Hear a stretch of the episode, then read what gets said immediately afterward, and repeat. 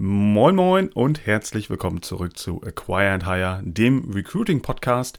Mein Name ist Edgar, ich bin äh, der Host dieser Show und darf dir heute mal meine Einblicke geben zu einem durchaus heiklen Thema und zu einer Meinung, die ich vertrete, mit der ich zum Teil auch exklusiv bin und auch anecke. Aber ich möchte dir heute die Hintergründe, auch meine Gedanken dazu einmal mitgeben, warum ich so denke, warum ich so handle und warum ich auch davon ausgehe, dass es vielleicht auch für dich hilfreich und ratsam sein kann. Doch bevor wir mit dem Thema starten, möchte ich nochmal ganz kurz erwähnen, dass ich konstruktive Kritik zu einer der letzten Folgen bekommen habe, äh, die durchaus berechtigt ist. Denn ähm, ja, ich war im Vorfeld nicht immer 100% vorbereitet, bin äh, häufig nach dem Prinzip ohne Proben ganz nach oben vorgegangen und bin einfach mal rein und habe gesagt, komm, ich äh, spreche mal aus, was ich so im Kopf habe. Und dadurch äh, bin ich teilweise von Hölzchen auf Stöckchen gekommen. Und deswegen habe ich die konstruktive Kritik meiner Assistentin, der lieben Anna, angenommen und habe mich auf diese Folge natürlich ein bisschen ausführlicher vorbereitet. Also, liebe Anna, wenn du das hier hören solltest, wovon ich ausgehe, vielen, vielen Dank. Du hast mal wieder recht gehabt und äh, dementsprechend ist ein bisschen Vorarbeit hier reingeflossen. Genau, und jetzt zum Thema. Vertrauen ist gut, KPIs sind besser. Du kennst den Titel.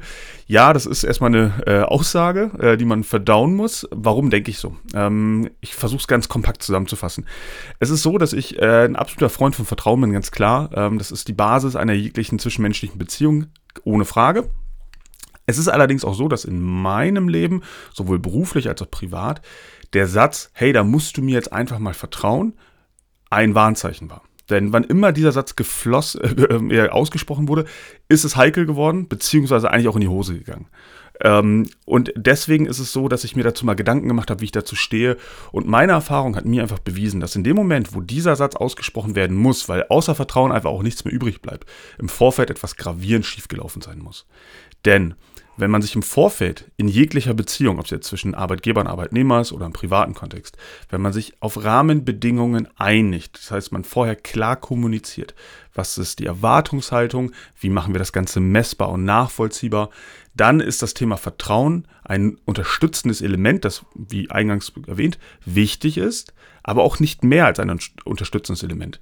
Denn wir haben einfach Transparenz. Das bedeutet, man weiß ganz genau, hey, wir starten hier, wir wollen in sechs Monaten dort sein, meine Erwartungshaltung an dich ist XY, also eben auch wichtig, Messbarkeit und, und Sichtbarkeit, also nicht nach Gefühl, ich möchte, dass du einen guten Job machst, sondern ein guter Job bedeutet für mich, dass das und das und das und das so passiert.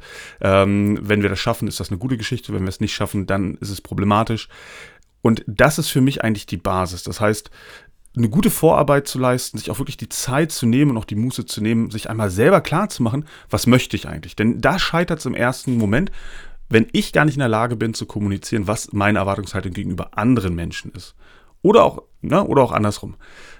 Dann auch wirklich zu sagen, wie schaffe ich es, das Ganze klar zu kommunizieren? Denn wichtig ist, wenn ich für mich Kennzahlen definiert habe, dann muss ich sie natürlich mit einer anderen Person teilen und das muss ich ganz klar und unmissverständlich machen, denn es bringt ja nichts, wenn wir zwei verschiedene Auffassungen dessen haben, sondern ne, das ist es, am besten schriftlich, wie auch immer, das wollen wir machen, let's go.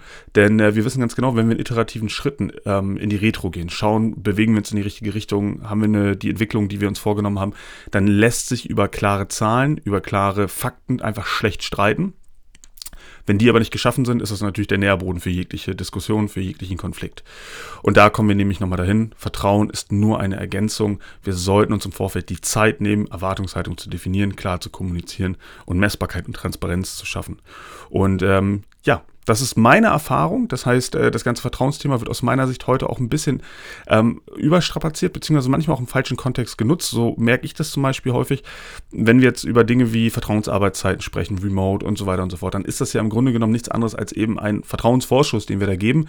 Und äh, in, in diesem Zusammenhang wird damit halt eben manchmal etwas inflationär umgegangen oder manchmal auch äh, zu streng. Ich merke auch persönlich häufig gerade bei Führungskräften, dass sie das Thema Vertrauen eigentlich missbrauchen und sagen, naja, im Grunde war ich einfach nur zu faul, KPIs zu definieren, da hatte ich keinen Bock drauf. Ähm, kann ich vielleicht auch gar nicht so genau, weil ich gar nicht genau weiß, was die Person eigentlich macht. Ich daher auch nicht weiß, wie ich sie messen soll. Ähm, weißt du was? Ich tue mal so, als würde ich einfach vertrauen, weil das klingt gut, das fühlt sich gut an, die andere Person fühlt sich gebauchpinselt. Die Essenz dessen ist aber, dass man in sechs Monaten da sitzt und die Person sich halt im blödesten Fall ähm, ja nicht verstanden fühlt, vielleicht sogar auch ein bisschen verarscht. Ähm, also reden wir mal Klartext, so ist es halt. Ähm, und das dann zu Konflikten führt, wohingegen es wirklich am Anfang ähm, bei einer guten Vorbereitung einfach genau das nicht passiert. Ich bin gespannt auf deine Meinung, wie deine Erfahrungen sind, ob du das anders siehst, ob du ähnliche Erfahrungen gemacht hast. Lass es mich gerne wissen. Du hast ja zum Teil, je nach Podcast-Anbieter, bei dem du das jetzt hier gerade hörst, die Möglichkeit, einen Kommentar zu hinterlassen. Tu das bitte auch, wann immer du die Möglichkeit dazu hast. Ich bin wahnsinnig gespannt, ähm, welche Erfahrungen du gemacht hast. Solltest du das hier bei LinkedIn gesehen haben oder bei einer anderen Social-Media-Plattform, hinterlass gerne einen Kommentar. Wie gesagt, jeglicher Art konstruktive Kritik ebenfalls genauso gern gesehen wie äh, eine Bestätigung. Vielleicht hast du es ja genauso erfahren wie ich oder dieselben ähm, Erfahrungen gemacht. Lass es mich wissen, denn das äh, gibt mir im Prinzip den Ansporn, diesen Podcast hier auch wirklich mit dieser Energie weiter zu betreiben und es nicht einfach nur als Monolog hier zu sehen, sondern eben auch eine Resonanz von dir zu bekommen. Ähm, ja, in dem Sinne wünsche ich dir eine gute Umsetzung viel, viel Erfolg und freue mich auf die nächste Folge, die in 14 Tagen erscheinen wird. Ich kann dir noch gar nicht genau sagen, was das Thema sein wird, denn ich versuche immer möglichst tagesaktuell auch wirklich, ja gerade aus dem Tagesgeschäft, die Themen zu extrahieren, Fragestellung von Kunden, Kandidaten, um dann auch wirklich mit dieser ja, Motivation und auch wirklich mit der Inspiration des Momentes da reinzugehen. Also können wir beide gleichermaßen gespannt sein, was das nächste Thema sein wird. Bis dahin also alles Gute und eine gute Zeit.